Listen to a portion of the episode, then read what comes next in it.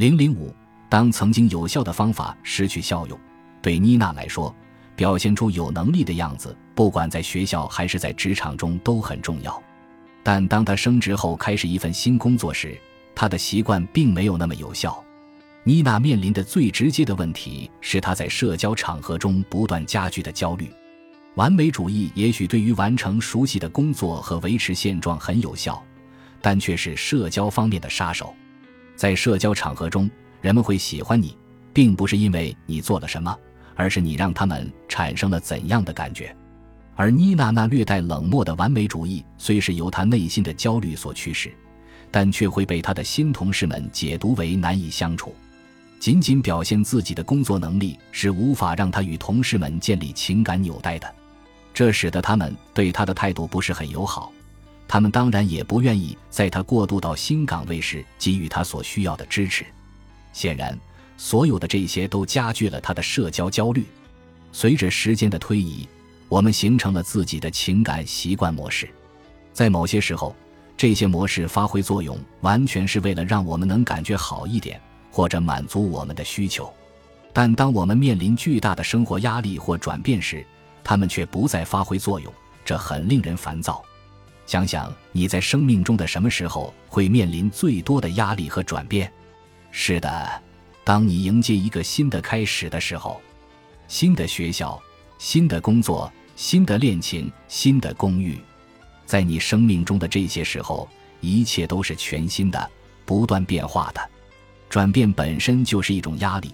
因为改变需要我们的自我调节能力。所以，我们的习惯需要常常更新。如果你平时去的杂货店经过了重新装修，里面的商品不再按照你熟悉的位置摆放，这多烦人啊！最开始的几次，你可能会下意识走到产品原来摆放的位置，但现在你不得不停下脚步，转身找到现在农产品的摆放位置。你必须适应杂货店的新环境，生活也是这样。然而，在生活中，这些变化是不断发生的，而且更加微妙，因此，我们并不能明确自己停止改变和适应的需求。暂停，你能意识到自己最近需要应对的一些变化，或者改变的需要，或者生活压力吗？请把这些写在你的笔记本里，以便自己能够意识到可能对自己产生影响的环境因素。由于对环境的变化不够了解。我们很多时候只是注意到事情并没有按照我们眼中理所应当的样子顺利进行，所以当我们没有取得进展，或者因为没有达到期望而感觉很糟时，我们该怎么办？很多时候，我们会在曾经有效的方法上压下双倍的赌注，就像有轻微的强迫症一样，你可能会更多的尝试让你感觉更好，或者至少不会让你感觉更糟的习惯。并希望他们能再次起作用，但在某些时候，你会发现曾经有效的方法带来的效果越来越不明显。事实上，你为了应对情绪问题所采取的行为，常常会引发一个新的问题。在家的时候，杰西卡通过家人和朋友的安慰来解决情绪问题的方法是十分有效的，但到了大学里，这种习惯会给他造成更多的孤独感和疏离感。同样的。在学校和一些熟悉的工作上面，妮娜的完美主义是有效的，但这种习惯让其他人不敢与她接触，而这只会加重他的社交焦虑。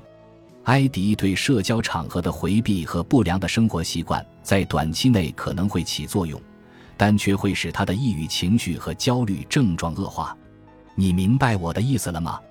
很多时候，解决方法会变成问题本身。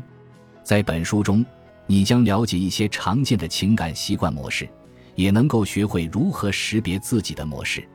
要点在于，我们为避免、控制和尽量减少情绪不适所采取的行为，会成为我们的情感习惯，成为我们的盲点。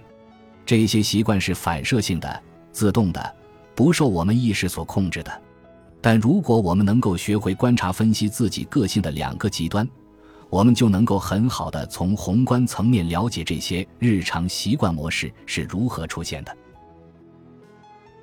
本集播放完毕，感谢您的收听，喜欢请订阅加关注，主页有更多精彩内容。